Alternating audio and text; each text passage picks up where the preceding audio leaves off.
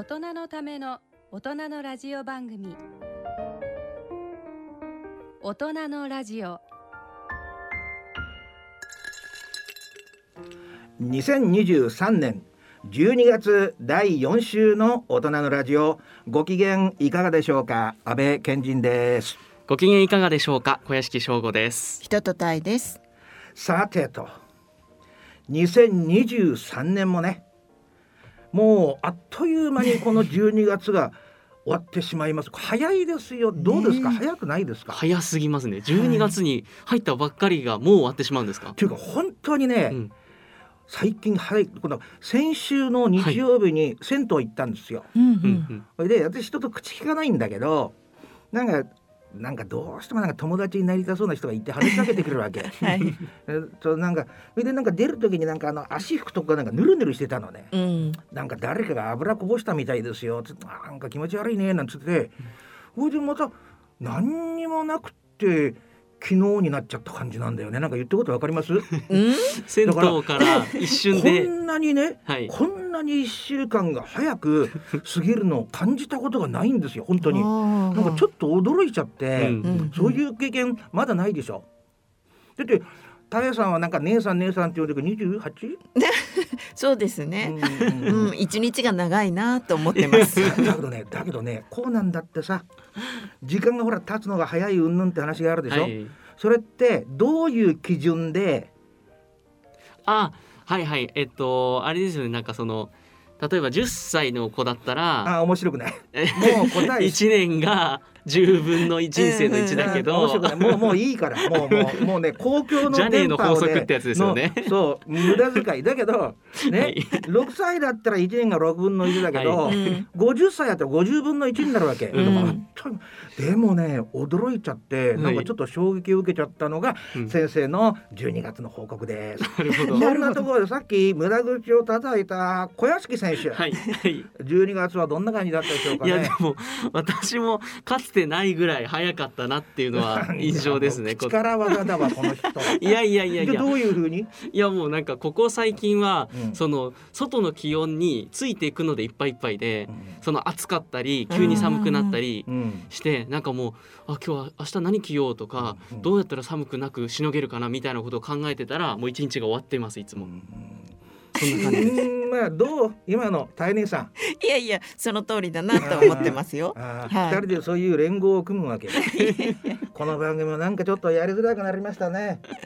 で、ね、大姉さんは12月はどうだったの？12月ですか？うん。そうですね。気温差とか一日が早いとかも含舐めめて。てんのか？いやいや。舐めてんのか？あいやじゃあちょっと真面目に12月はうん私は久々の書店イベントみたいなものを、あのー連続で2週連続でこなしてきてあれだっけか？はいあのなんていう本が出たんだっけ？あえっと旅する台湾平等という本がああそうだ。そうそうだ11月末に出た旅する台湾へ平等平平等等ってなんだっけから？ピントンという、んまあ一つの県のああそうだ。を取り上げた本ですあ思い出した思い出した。以前以前お聞きしました。お思い出した？思い出しましたじゃあ平等ってなんでタイさんがはい。そのタイトルに入れたの？えーっとなんだっけ？えでも知る人ぞ知る的なところなんですよね。その通りよく覚えててくださって、ごめんなさいってはい言ってください。これね平等が なんか日本の文化がものすごく根強く残ってる場所なんだよね。そうなんです素晴らしい先生ね先生を舐めてもらったら困る。まあな二週続けて書店行ってきたの？そうで。すねえっ、と日本橋にある製品書店という、うんまああの台湾初のあの書店が日本であのオープンして結構根強いその台湾ファンが通う場所として、はい、文化発信の地になってるんですもうけど一回はどこ？そことあとは南阿佐ヶ谷にあるもうね独立書店なんですけど旅専門のお店えで、ーもう店内はに日本中のみならず世界中のあ旅行雑誌とかじゃんその旅行のえーはいガイドブックだったうでもあれだな。これを聞いてどう思う？はい大家は。いや旅旅いいなと思って。うんそんなことしか思わないの？え思わないですよ。先生なんかジェラシーしか感じないけど。え どういうことでやっぱすかり。だから姉さんはさなんだかんだでさ、うん台湾の劇場でさ、うんなんか主演を張ったりしてるからこんなね私たちがさ、はい慣れ慣れしく話しちゃってるけど何セレブなんだよ今日だって着てるもの全然違うもん青いなんか寝巻き？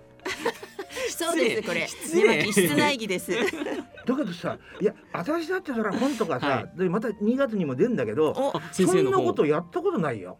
声がかかったこともないし。そんなことはないであいやいすいや。そういうの慰めになってないし。えタイトル教えてください。いやいいそれはいいんだけどさそれはいいんだ あのいまあまあ1すごい月に言うよ。勢いで。1月に言うよ。おあ1月に。うん。だけどさはい。だけどさだけどさそれをやるやるとみんなにそのサインをするっていうあのなんか歌謡サスペンス劇場とかでやるようなシーンなの？歌謡サスペンスでサイン会なんてありました。っいけやいや違うだけどそういうなんか なんか殺されちゃう系？そう私最後そうだけど本をなんかさ主人公みたいなまあが出してさ、はいはい。書店のところでずっとなんかファンが並ぶみたいなそういうこと、うんそうですね。まあ一応あの公演トークショーサイン会みたいな。いや何をトークするの？うトークしてみてよ。まあ適当ですね。今日のお天気いいですねと。か舐めてんのか？舐めてんのか？いやいや。まあそんなこんなでねはい、はい。全く中身のない二人を照れて本日の音のラジオ進めてまいります。大人のための大人のラジオ。この番組は各社の提供でお送りします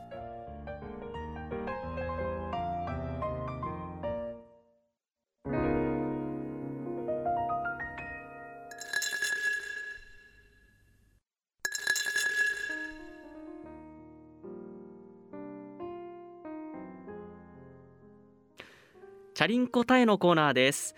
まずはこちらの模様をお聞きください。皆さんおはようございます。今日は11月の2日です、えー私は今八丁堀という駅から降りて、えー、八重洲出版の、えー本社ビルディングの前にいます。で実はですね今日はチャリンコタエのコーナーでなんと山手線一周約50キロをこれから回ろうということで、えー、八重洲出版の、えー迫田さんと一緒に、まあ、迫田さんがガイドとなってくださってあと番組のプロデューサーそして日経ラジオのスタッフと一緒に合計4名で、えーこれから出発しようと思います。ちなみに、えー今日はですね私は、えー迫田さんのご好意でベスビーという台湾で、えーものすごく人気のある、まあ、日本でも今すごく売れてるという、えーこの承継者の電動 e ベ e バイク、はい、e バイクです。e バイクに乗ります。初めてなので、えー前からちょっと気になってたんですけれども、どんな走りなのかすごく気になってます。で、えーあとはですね、プロデューサーはスペシャライズドの、えーやはり e バイク、そして迫田さんはキャノンデールのグラベルバイク、そしてもう一方、えー日経ラジオのスタッフの方はこれはなかなか気合の入った本格的なロードバイクですね。結構前からずっと乗ってらっしゃるので、まあ、これで後ろから GoPro をつけて私たちの、えー走りっぷりを撮影してもらうという感じです。で今日は、えーものすごいいいお天気でなんか残暑が戻ってくるぐらいいいお天気で25度ぐらいまで上がるんじゃないかということなので、えーいつものサイクリングウェアではなくちょっとカジュアルめの今日はジーンジーンズを履いて、えー乗っていきたいと思います。ということで改めまして迫田さんどうぞよろしくお願いします。よろしくお願いします。はい迫田さん山手線一周何回ぐらいされたことあるんですか？二回です。お2回結構なんか楽しそうな感じなんですけれども、はいどうですか？あの地形がイメージ的にはフラットなイメージがあると思うんですけど、意外にあの山の手だったりして、え ーなるほど。もう楽しめると思います。えーね、あの私いつもイベントで結構郊外とか走ることが多いんですけどなかなかこの東京都内のしかも山手線知ってるようで知らないところがたくさんありますし特に私は西側の方に住んでるからちょっと東京駅からあの上に上がった巣鴨だとかその辺台東区とかあんまりよく知らないから、えー結構本当にいろんな景色が見えるんじゃないかなと思ってあの期待しています。ということで、えー本日はどうぞよろしくお願いします。はい、安全第一でいきましょう。はい。はいということでこちら11月2日、えー、人とたえさんと以前番組にも出演いただいたサイクルスポーツなどを発行している八重洲出版の迫田健一さんと、えー山手線を自転車で回る山手線一周企画の出発シーンの模様をお聞きいただきました。ということでこの音の中に、えー私そして安倍さんも出てこなかったということは安倍さんは乗っていらっしゃらないということですね。と普通は思いますよね。はいところがね先生はねいつでも心の中でタイさんの隣を走ってたの。ね、心の中で頑張るまだねそれがわかんないんだろうなうん二人にちょっは。と感じなかったです姉ね。さんは感じなかったいいつも先生は一緒大変だったねでも天気が良かったから楽しかったなそうですね。その通り。もう暑くてね、途中から大変でした。でもさ迫田さんいいね。うん。なんかまだ朝だからエンジンかかってない感じがもうもうもうなんか全開。ねこれ朝何時、朝は、えー、これ9時ぐらいでしたね。あ。じゃあはい。そ。んなに早いわけじゃないんだね。なんか眠い感じが するのかなって。ということは計何台？5台？4台です。4台か。四台。うん。なんかちいちゃい暴走族だね。自転車の。であれなんだ姉さんが e バイクなんだ、はい。でこれさ後できっと宮崎プロデューサーがまたアップすると思いますけど、うん画像をうん。なんかものすごいかっこいいねタイヤがちっちゃくてそうなんです。これ乗りやすいの、これあのまあ私もちろん初めて乗ったんですけど、うん。ちょっとびっくりするぐらい踏み出しがうんうんこうもうぐっとふいペダルをちょっと半分ぐらい回すともうビュンと出る感じで。はあ初速がじゃあすごい楽な感じでそうですす。ごい楽ですあれ？ね。あの小屋敷選手は乗ったことあるの？何回かありますけどそのやっぱ漕ぎ出しですよね一番違い感じるのって、そうでだすね。だ。けどねこの e バイクはさなんかねこう T 字の T 字のバーのハンドルでさうん。タイヤがちっちゃくって、うんなんかものすごくデザインがそうですねタイヤ小さいね。これ絶対ねリスナーのあなたね後でその画像を見てほしいと思うんですけどこれ一回乗っちゃったらさもう来年はさいっつも e バイクでいいんじゃないの？あもうまさにその通りで もうこれで十分というかこっちの方がいいと思いました。e バイクだからいいこれ先生も一本 e バイ取ク一本取られちゃった。はい、そんなねこの自転車旅ですけど、まあ、この後、えー八丁堀から東京駅の方にね向かったということですので、はい。えーまずは東京駅前でのシーンを続いてお聞きいただきたいと思います。八重洲出版社を、えー出発してから約20分ぐらい、まあ、実際は1.2キロ未満なんですけれども結構ねあの車とか人とか、まあ、信号とかも多くてストップゴーが多い感じで時間かかったんですけどなんとか今日の出発地点の東京駅の前に着きました。はーい。で、えー、と今東京駅の真ん前にいるんですけれどもここなんか週末になるとどんな人たちが多いんでしたっけ？あのウェディングフォトを撮るはあ幸せそうなカップルで全然そんなこと知らなかったんですけどなんかちょっとね週末になるとガラッと様子が変わるみたいなんですけれどももう太陽も結構昇ってきて、えー本当に今日は暑くなりそうだなという感じですがこれから、えー反時計回りに山手線一周上野方面を目指してまずは走っていきたいと思いますので、えー迫田さん引き続きよろしくお願いしまはーい出発進行。そうですね。迫田さんがちょっとずつエンジンかかってきたような気がしますけど。東京駅にまずは行かれたということでここ、えっと八丁堀からだとほとんどまっすぐって感じですよね。そうなんです、うんうん。でもう本当にあっという間に着きそうなところ、ええもう全然進まない、もうちょっと行ったらすぐに信号に引っかかって。うんうん。でさらに行くと今度は人が通ってたりとかで、なかなかねこのもどかしいですよね。もう歩いた方が早いのかしらと思うぐらいの。自転車は進むのに、うん。なかなかこうね交通規則で進めないと。そうですね。これってだけどさ4人の編成部隊でしょ、うん、これどういうんだろう。そういうことってあんまりないじゃん。4人でこの街中をって。結構大変なの、やっぱり途中でだから結局信号の切り替わりで、ん。あのはぐれてっていうか、そうか。別れてしまったりとかっていうのもありますし、うん。まあ、私はたまたま運よくその人を避けられたのが次の人はまたねその人の流れに阻まれたりとかっていう。でもまあこれがまあこの最初の東京駅までがまあウォーミングアップみたいなもんだね。そうですね。うん。なるほど、うん、こっからスタートということでね、はいさあそれでは続いてですが東京駅から、えー神田秋葉原御徒町を過ぎて上野駅に到着したということです、ですのでこちらのシーンをお聞きください。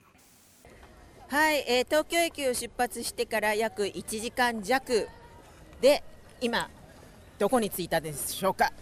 はい上野駅に着きました。はい上野駅久しぶりなんですけれどもすごい人ですね行楽シーズンという感じなんですけど、え子供たちの遠足が多いですね。はい、あの東京駅を出てから結構フラットな感じでずっと来てで高架下には飲み屋さんとか、ね。そういうのがたくさんあってまあ神田街、ね焼き豚80円ですよね。そうです。安いと思いながら。であとは秋葉原。やっぱりね聖地アニアニメのねいろんな人が朝から行列行列てましたすごかったでねすよね。でそこから御徒町に来て割とあ下町に来たなという感じで突如現れたのが坂道。上野のね 上野の上り坂。はい。激坂。そうなんです。結構な激坂で、えー、すけど私はこの今回この電動 e あバイクね。e バイク e バイクはい e バイクのおかげで楽々なんですけれども迫田さんのね、えー、結構後ろを走りながら頑張れっていうぐらい 余裕な 感じでした。はいでここから先次はどこに向かっていくんでしょうか？えっと巣鴨方面ですね。あの山手線の上の方行きます。はい。上の方。またあのやっぱり結構時間かかる感じですかね？いやこっからはちょっと人は減るとは思うんですけどね。うんねここまで来るの本当は5キロちょっとしかないんですけど1時間という。結構ロードバイクに普段乗ってる私からすると信じられない感じですが。そうですね。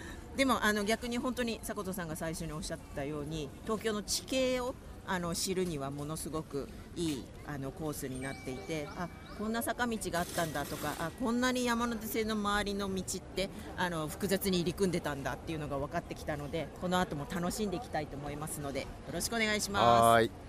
楽しんでいきましょう。はーい。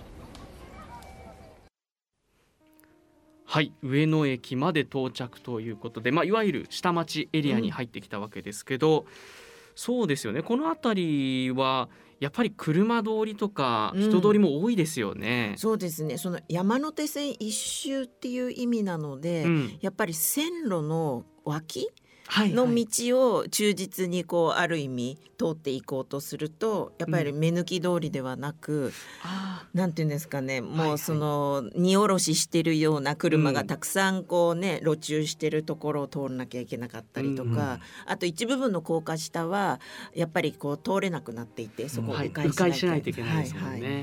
うん。ねこれそれってさ道自体はうん。山手線と並行して存在はしてるの？い一応存在はしています。何パーセントぐらい全体で。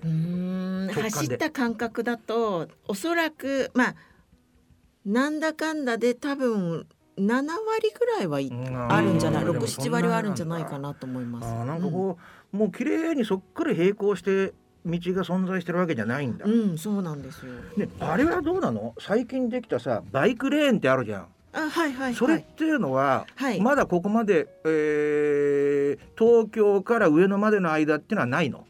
結局その目抜き通りというかちゃんとした、あの自動車がまあ2車線とかそれぐらいきちんと整備されてるところにはうん。バイクレーンがあじゃあ使ったのは使ったんだね、はいあるんですけどやっぱりちょっとそのもう一本内側に入ったうん。あの本当の山手線の横のそういう高架下になるとそういうのは消えてしまう。ので、まあ、全部にこうそういうあれができてるわけじゃないんだね。うんうんねうん。この電動バイクが何ちゅう名前だっけ？えーベスビーという。ベスビーね。はい。これ台湾製なんだ。台湾製ベスビーね,、うん。ねでさっき坂の話をしてたけどはい正味の話どうなの？どんな感じだったの？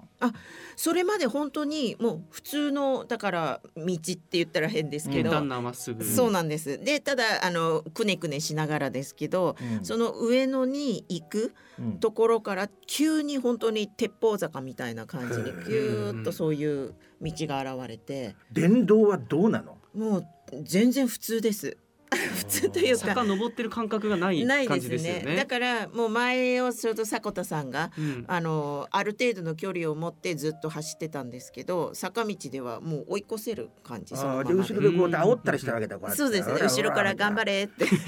じゃあもう一回聞くけどさ はい、普通の電動じゃない自転車でうん、平地を走ってるのと同じぐらいの感覚で坂を登れるってこと？そうです。そんな感じです、えすごいんだね。だからもう楽に安倍先生も。そうですよ。うん大変だったね。結構ね先生はね あそこをねもう立ちこぎ立ちこぎってやるんだ。話し合わせなくて大丈夫です。ねでも迫田さんが少しずつ仕事を始めてきてるのがいいね。そうですね、はい。エンジンがかかってきたという感じまるで安倍先生の2時間目の授業みたいな感じだね。だんだんねエンジンかかってきたのが伝わってきましたが。続いてはですね西日暮里田端そして駒込との間にある踏切に到着したということでこちらもお聞きください。これ山本先生。あ本当だ。本当。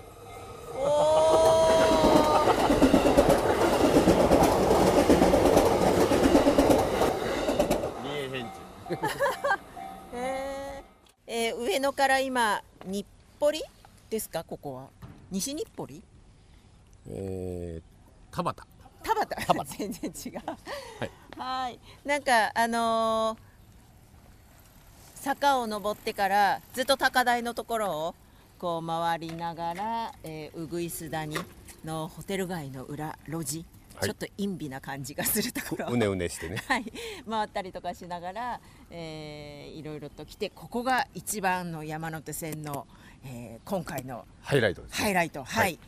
すごいです。私全く知りませんでした、はい。多分皆さん知らないと思います、実はねこれ山手線の線路に踏切がそうなんですよ。唯一なんです唯一の踏切なんですよ。でも本当にタイミングよく着いたらばすぐにカンカンカンカンってねあの降りてきて山手線がすごいスピードで通っていったんですけどはい。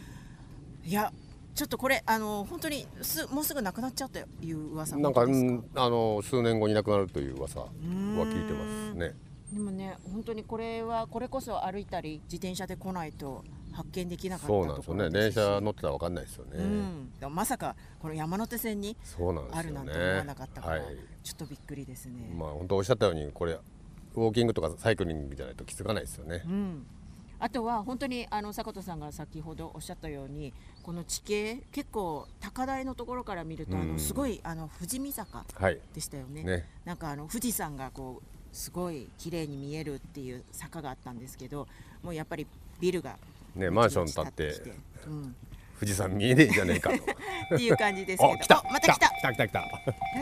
今度は逆方向に山手線が行く感じですけど。ね。いやーでもこれすごい。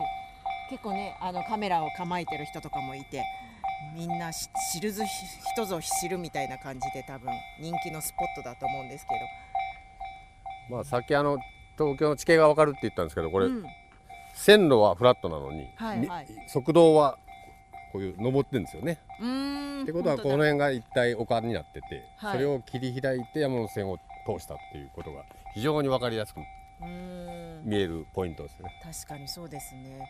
いや乗ってるとそんなこと考えたこともないし、ね、はい。ずっとフラットですもんね。はいでもあの結構山手線一周って思うともうほんと線路沿いにバーってこう道で行けると思ってたんですけどなかなかそうはいかないものなんです、うんね、意外に道がないんですよね。本当に。ここまで10キロちょっとなんですけれどもなかなか時間がかかるという。そうですよね。でもあの上野過ぎてから結構人がぐっと減って。そうそう信号もね、減って。そうですね。はい走りやすくなった感はあります、はい来ました。お。早い。あ、し車両が新しいですねこれ。あ本当ですね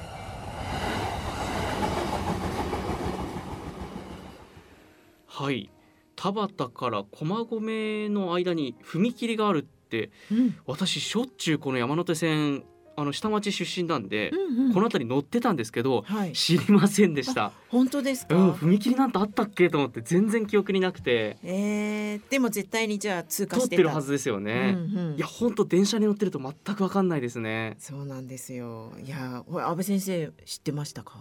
いや踏切はー今ねでもこの辺真面目に面白いね。うん。うん、私あのーあれでしょ？秋葉原とか上野ぐらいまでは、うん。まだなんかこうおなんか建物が入りねうんびっしり立ってるけど、この辺になると自然が出てくるんだ。そうなんですよ。うん、しかもなんか今の説明が良かったね。こう峰なんか言ってみたら峰でしょ？一番高いところに線路が通ってるみたいなことになってるわけなんだ。うんうん。へえ。だこういうことか。だから、うん。みんなよく考えてみたら山手線ってほとんど高架になっちゃってるんだよね。ああそうですね。そうですね、うん。でここだけ残ってるってことはなんかなんていうのてっちゃんたちの聖地みたいな部分もあるのかな。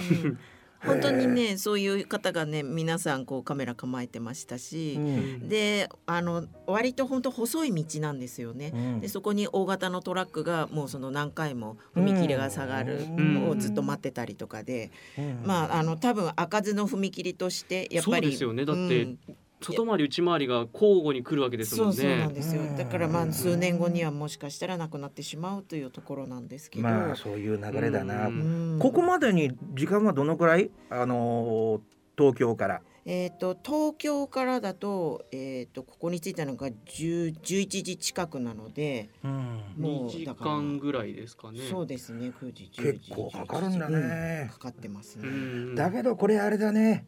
なんかほら参加しなかったから申し訳ないけどあ ね？言うんですね参加してなかったこと。これだけどはい。一大企画だよね真面目に。うんうん。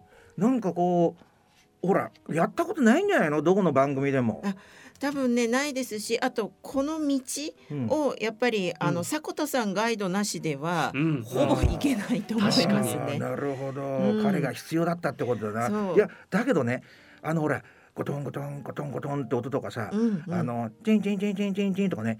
あれなんか効果音とはやっぱり違うよな、うん。うんどん実際にね確かに音で撮ってなんか聞くのライブ感がさ、はいはい。うん。でだんだんだんだんこの辺からなんか迫田さんがさあーなんていうかなドーパミンっていうのか アドレナリンっていうのがアップしすぎちゃって。あの写真からもスイッチが入ってきたなって感じちが。ょっと壊れ始めてて写真ではなんか タエ姉さんがまるでなんか婦人警官みたいにほらおとなしくしろみたいな感じで見えなくもないけどなかなかいいね。う んそうですねそんな感じでだいぶこの、えーじ山手線の自転車旅も盛り上がってきたわけですけど、うん。続いてはですね駒込駅からうん。巣鴨駅、うん。こちらに向かっています。はい、えー、先ほどの西日暮里田端を経て駒込駅すごい可愛かったです。すごいですね。ね。東京っぽくないですよね。なんか突如あの裏道に現れた結構なんかなレリーフっていうんですか？ちょっとこうね、上にほ彫り物があって、はあんな駅があるなんて知りまいせんローカル線みたいな駅ですよね、うん、で、えー実は今ですね巣鴨に到着して巣鴨だ塩大福だと思って、えーちょっと駅からそれてきたんですけどなんとなんとなんと。おシャッターが閉まってるじゃないですか。残下が大福モードになったんですけど念ね。ね。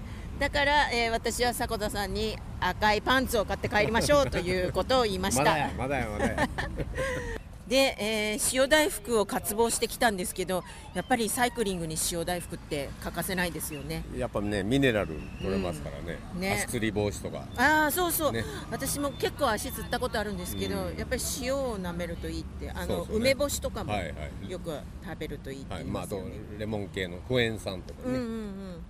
そういう意味でもお腹もねカロリー消費した人にはねいお腹も膨らみねますしで本当はここで、えー安倍さんと小屋敷さんにも塩大福をお土産にしようかなと思ってたんですけどないからなくていいですよね。じゃあしょうがないからトゲ抜き地蔵でも寄って帰りましょうかまた。そうですね。はい。とい。うことで、えーこの後は今度はどっち向きに？池袋ホームですね。池袋。おいよいよ、えー、とちょうど今山手線のてっぺんですね。頭ぐらいなので今度は、えー西に向かって下っていくようなイメージでいきたいと思いますのでよろしくお願いします。はい安全第はい一で行きましょうっていうか11月なのに暑いですね。暑いですね半袖半ズボンもうなんかこれ生夏です。はい頑張ります。はいかなり気温もね上がってきたということですけどうん、巣鴨に到着ですか、はいそうなんです。うん、この途中駒込駅が可愛かったっていううんうん。お話すごい気になったんですけど、そうなんですよ。私もあの駒込駅って言うと、まあ、よく山手線の駅って、うん。あのグリーンと白のこういう看板の駅が多いじゃないですか。はい。でも全然違うんですよ。なんかこうレリーフがついてる、うんうん。可愛い感じの古いアンティーク調のはあ。そういう駅舎があって、はいはい。あの山手線沿いの小道っていうんですかね、うんうん。そこに行かないと見れない風景でしたね。へえ、あなるほど。じゃあ普通になかなかそういうところも普段だとこう見落としてしまったり、うん。気づかないっていうところがいっぱい改めてこうねね自転車だとゆっくり見られる分、そうですね。気づやっぱりくんですね。ね大通りからは見えない、うんうん。そのねちょっともう一つの顔みたいなのが、だけどさ振り返ってみるとあれ残念だったよね。ほら3人でさ塩大福の店行ったらシャッターが閉ままってたじゃん。た戻ってきましたね安倍先生が。参加してるようですね。なんもあんだけ結構先生なんかものすごく塩大福をね楽しみにしてたのさねじゃあなシャッター閉まっててもうみんなでそこでね崩れ落ちちゃったもんねそうなんですよ。ねこれ11月2日って何曜日？で木曜日です。木曜ですねそうです。なんで塩大福の店やってないんだろうねやっぱりなんだろう土日に向け週てあれですか向けてってことね。ですかね でもあれだねこれね絶対ねリスナーの方この写真アップしたら見るべきですけどもうはっきり言ってこの巣鴨の前の2人は壊れてるわ。なんか全然なんかねもう本当に暑くてもうなんていうのタンクトップでもいいぐらいのお天気だったんですよね。迫田さんだってもう半袖になってますよね。半袖半ズボンに、はい。もうなんかね絶対売れることのないなんか吉本のね なんか新しい芸人みたいな感じ。だけどね ちょっと分かっちゃう先生は細かいところを逃さないんだけどこの迫田さんのこの足の筋肉だよね。うん。そうですね。日頃なんか寝てて足がつってる私からするとなんか羨ましくて仕方ないね。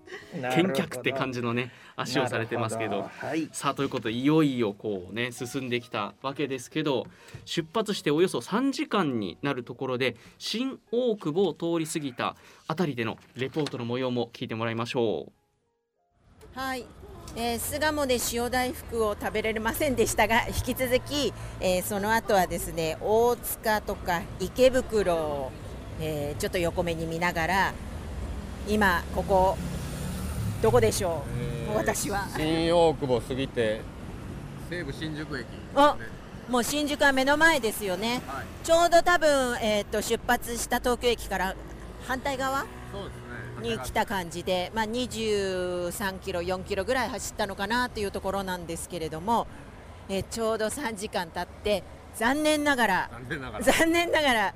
今回は、えーここで一旦終わりということになっちゃいました。残念。ごめんなさい。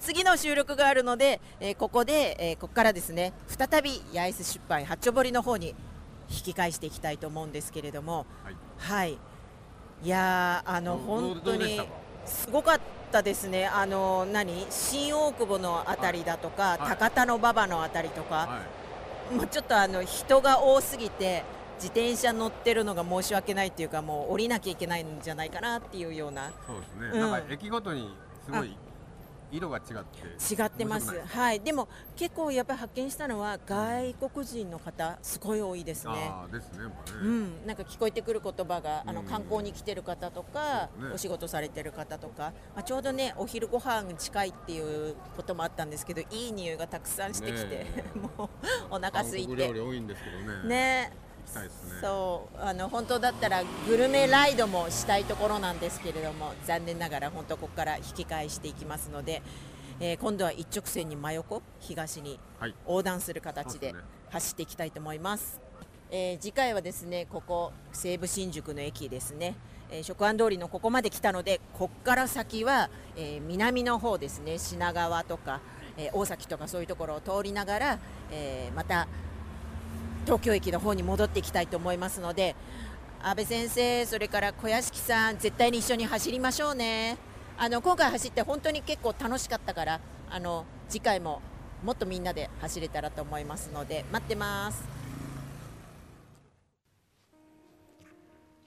はい一気に池袋を通り越して新宿新大久保の方まで行ったということですけどこの辺りやっぱまあ人が多いというのとあと結構あれですかこう坂というかこう下って登ってみたいなところありました？やっぱりこの辺って。うんと微妙にそうですね、あのなんていうんですかさざ波のような感じでアはははは。ップダウン繰り返しながすよねらという感じで走ってましたね。うん。そうかそうか。まあ人が多いとどうでした？そのやっぱりこう乗るかあ立場としてはちょっとやっぱりこう気遣いながらというか。うん、まずあの特に新大久保とか、はい。その辺はやっぱり自転車で来ることを想定していないあうんうんうん。の人がみんな普通にこうちょっとはみ出しながら歩いてたりとかしてるので、はい。だからやっぱりそういう意味では大通りの方が走りやすいなとは思いましたね。うん。そう。まあ逆に言うとだからその沿線線路沿いって昔ながらのこう道とかうんがうんやっぱり今もなお残ってるってことですよね。そうですね。で本当生活道路としてというかうん。そういう感じですし、あとはその何ていうんですかお店、はい。飲食店とかも多いような感じだったので、うん。まあそういう意味ではちょっとその自転車で行くにはそこら辺はうん。どっちかっていうと降りてやっぱり買い食いをしたりとかそういうのがしたいなってすごい思いましたね。それだけこううん生活に根付いたところをを間近でまあ見られるとうん、いうところがね一つはい。良さかもしれないですね、うん。この。これあれだよね。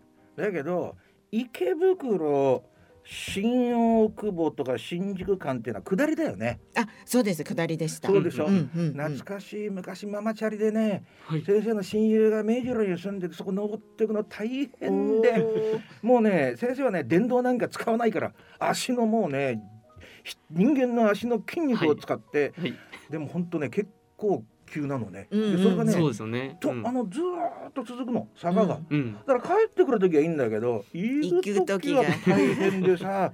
だけどまあねということはやっぱりこの新大久保ってことは新宿を近くなると人口がやっぱり増えるっていうことだな、うん。ぐっと増えますね。この写真とてもいいよねこう最後のこれが一番いい。姉さん。この写真ですね。うん。あの交差点で、うん、はい、振り返って振りながら、こう手を挙げてうん。そうそう。だけどさ残念だったな。あの時さ大姉さんが「今日はここまでで終わりにしましょう」って言った時にもう砕けちゃった。くらいさんまだまだ行こうって思ってたね小雪選手、まだまだいけるって。そうですね。先まだまだまだまだ半分。だけどね姉さんがもうダメだ。私はもうダメなすいまの売れっ子だからね。もうこれ以上あなたたちのね番組に付き合うわけにはいけないんだって。もう本当にね泣けちゃって。というまあね茶番ですけど、でここに止まってるタクシーに乗って帰ったんだいえいえこの後は ちゃんと走ったじゃないですか。あーゃんとあれですよね。うん皇居に皇居沿いのところを。通って、今度は中央線沿線という雰囲気で、そこは下りなの？上りなの？うんと割とフラットでしたね。あーまあ最初ちょっと下ってたと思います。はい。そういう地形なんてさ、うん、自転車じゃないとさ車とかさ感じないですようん、ね。バイクとかだとうん全く感じないけど、うんそう聞くとなんかねうん、まあ当たり前のことなんかもわかんないけどやっぱり新発見がね、うん。あれなんかな。まあこれね今半分で残り半分次渋谷なんかありますから渋谷ねもう完全にもう谷底の地形になってますからねこれはね半分もかなり面白い旅になるかなと思うんですけどということは次回は安倍先生もうん。小屋敷さんも。もう今回結構充実してたからさあの今回の旅がねはい、やっぱり宮崎企画でねうん、これを長年長い月日をかけて組んだだけのあれがよかったな先生も初めてこんな経験しちゃってさ。じゃあぜひ2回目の。2回目そうですね、うん。残り半周も、ぜひねあの安倍さんにも参加していただきたいなと思いますが、うん。まあ、最後にですね八重洲出版社にまた戻って、えーお二人のコメントをお聞きいただきたいと思います。はい、えー山手線一周ライドということで今朝始めたんですけれどもちょっと予想よりもねあの車とか人が多くて時間が、はい、かかってしまったので泣く泣くあの新大久保からショートカットというかもう真横にはい、はい。分断する形でね。うん、あの戻ってくる形になったんですけど私逆にあの真ん中の道結構走りやすくて大通り。あの靖国通り。あ靖国通りっていうんですね。はいそこ広くて良かったですしあとはもうガーッと行くとあのちょうど皇居が見えてきて、ねうんはい。や。っぱりあのよくランとかで走ってる人を見るんですけどやっぱり自転車で走るとまたね気持ちいいな。ね。はい、私は初めてあの実は e バイクでこれぐらいの,、あの街中をこうきちんと走ったのは初体験でした、はい、どうでした？今。楽です一言で。はいやっぱこういうなんだろうストップゴーが多い街中で、しかもちょっとした坂があるところでは、ね。本当に便利だなと思いまあ、ました、あとはね、す例えばそのロードバイクのいつも乗ってる人と初心者の人が同じスピードであ楽しめるっていうはいメリッはいはいトがあるんですよね。そうですねご夫婦で走る。なるほどね。そういうあれも楽しみ方もできますね。そうなんです確かに。ちょっとあの買いたいなって少し思ったので。うん、あの今度見に行きたいなと思います。はい。ということで、えー本当に半分だったんですけれども残りの半分多分もっと違う景色が。見えるんですかね。はい、なんか品川の方行くとやっぱり宿場町が残ってたりしてね。はいはいはい。北品川ですかね。えー。じゃあ次はそこで今度は美味しいものまた今度こそリベンジで食べられるように。人の雰囲気が全然雰囲気があの、ね。丸の内のところちょうどこう通るときに、まあ、サラリーマンとか OL さんの方、はい皆さんあのいい匂いするなっていうのと あとカツカツカツっていうヒールの音はい、させたような感じの人たちが。上の方と真逆でしたよね。うん真逆でしたね本当に。はい。それもまたねアメ横のあの辺の雰囲気とかとも違いますし。はい。本当にあの今度はじゃあ逆に下の方のまた見どころをたくさん紹介してもらいたいと思いますので、えー安倍先生そして小屋敷さんと一緒に、えー楽しく回りたいと思います。ということで、えー山手線ライド半周を引き続き皆さん乞うご期待。そしてお疲れ様でした。迫田さんありがとうございます。こちらこそありがとうございました。はい。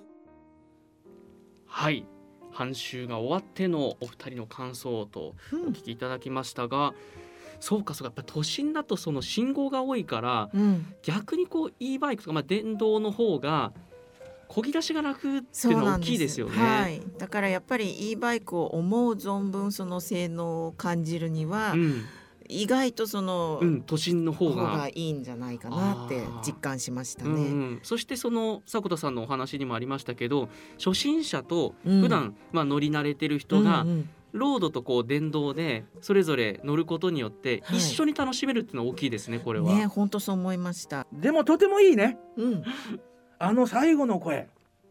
なんかはつらっとしてなんか達成うんうん。感やりきった感じが。エネルギーをなんか感じるね、はい。これ姉さんどうなんだろう？一言で言って今回の山手線阪神は何だったんでしょう？いや自転車の新しい楽しみ方をうん私は発見しました。うん、非常に浅い。だけど、でもなんかやっぱあれだね。さっきね、何気に無意識に言われてたけど、都内を走るのに e バイクっていうのなんかうんこれからのね、うん。ライフスタイルの一つの方向性なのかもわかんないうんね。うん。うん。確かにねそれこそまあ環境問題もそうですけど、うん。自転車っていうこう手軽で、うん。そこにこう電動を組み合わせることによって、うん。よりこう楽に快適に、うん。そして楽しく乗れるということで。なんかそれが東京でこう広まると、うんうん。他にもこうなんかね広まっていくんじゃないかと思うし他のなんかほらうんうん。外国のね、例えばパリとかそういうとこも自転車の人たちがものすごくたくさん、環境の意識からね、うん。えー増えてきてるっていうことなんで、はい。なんか聞いてもう一回だけどこれ自転車なんつう名前だっけ？ベース B です。ベース B ね、はい。ベース B ね。これとってもなんか姉さんこれ合ってるね。あのねこれここのその e バイクの特徴はちょっとおしゃれ。うん。でしかもこれ折りたたみができるタイプとかもあるから、はいはいい。ろんなバージョンがあるらしいんですよね。体のサイズにちっちゃまってこれちなみにおいかほど？結構すると思います。その辺にしときましょうかはい。それだけいい自転車ということですけど、うんまあぜひ今後まだ残り半周残ってますから、そうなんです。ねはい、その時安倍さんにもぜひ乗ってそうですよください。一緒にうん今度はまだ半分しか経験してないからね もう半分残ってると思ったら頑張んなきゃ完走を目指して。頑張ろうなんなら一周でもいいですよ。はいということで今後もこうした企画進めていきたいと思います。以上チャリンコタエのコーナーでした。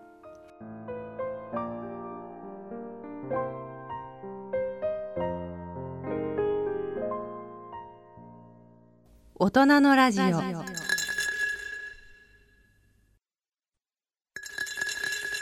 大人のための大人のラジオ。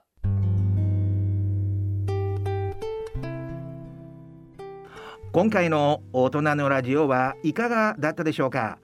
さて我々の放送はこれで今年が最後。うん。なんかななんかそうに行くとうん。最後ってなんかちょっと寂しい感じもしますけどね。え。はい。そんな流れの中で、はい。今年2023年真面目に振り返ってみて、うん。どんな年だったでしょうかね。小屋崎せこ 小屋敷選手。はいそうですね2023年、まあ、私にとっては去年の秋に、えー、と今までの会社員を辞めてフリーランスという立場で初めてこう1年、えー働いた、えーそんな年だったんですけど本当にやっぱりこういろんな方の助けをいただいて改めてこう人と人とのつながりっていうのをすごく感じた1年でした。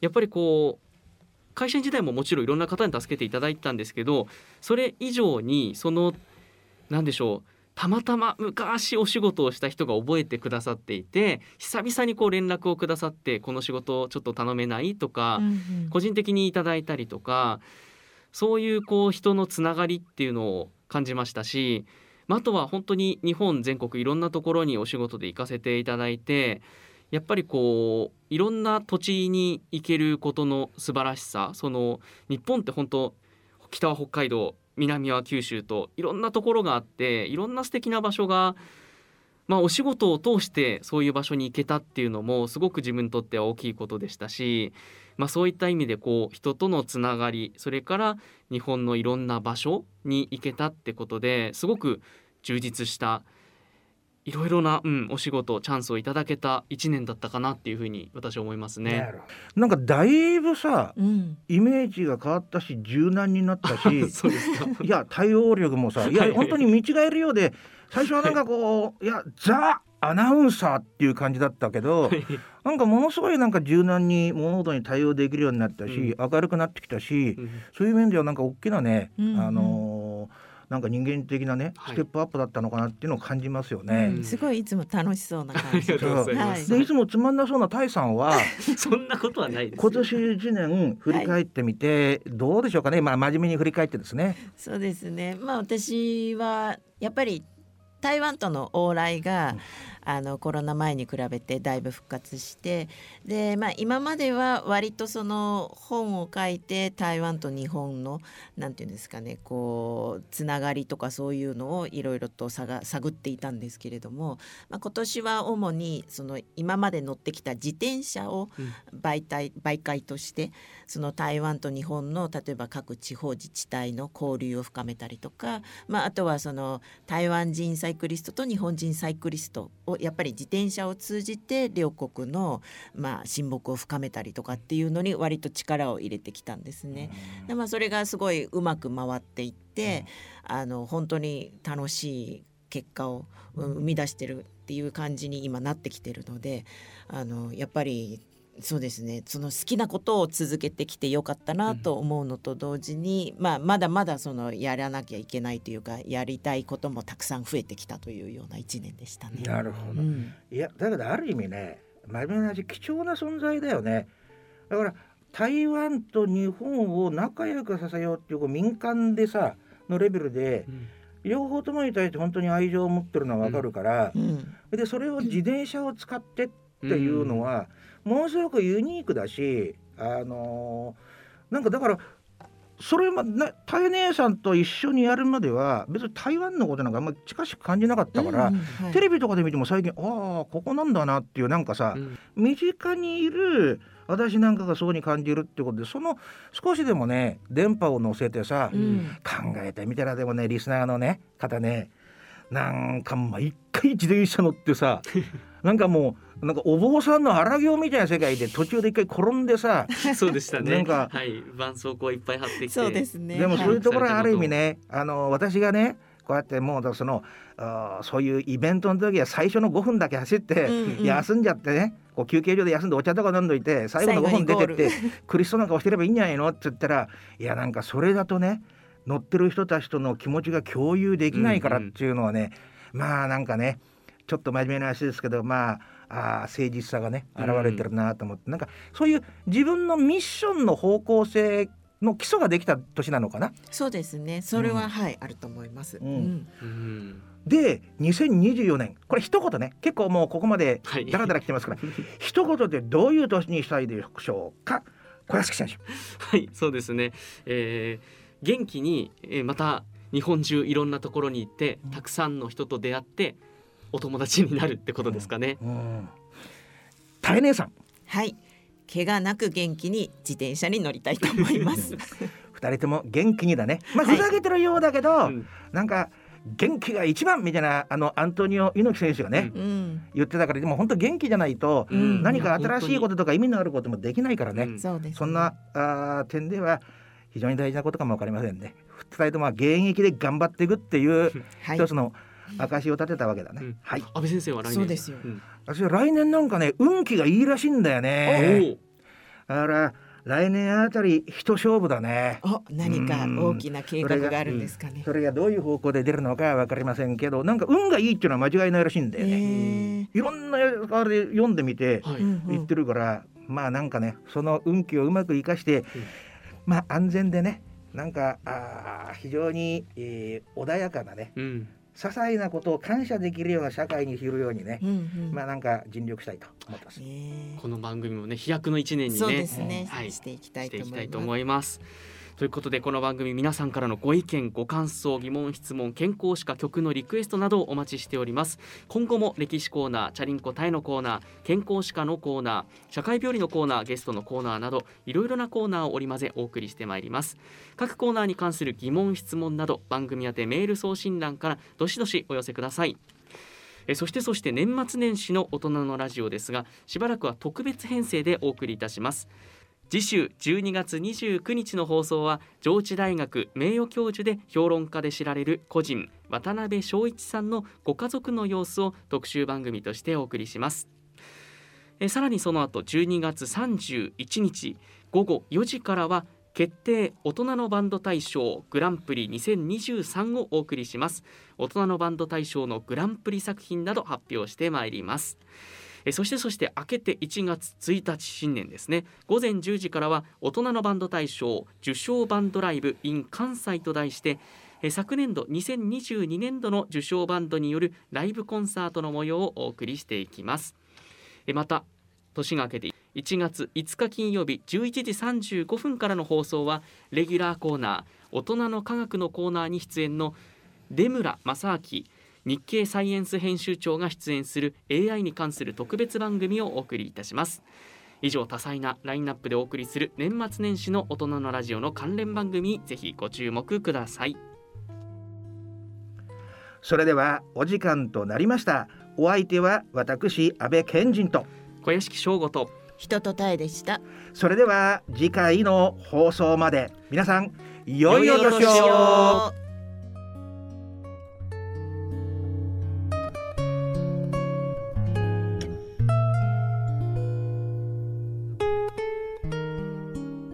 大人のための大人のラジオこの番組は各社の提供でお送りしました。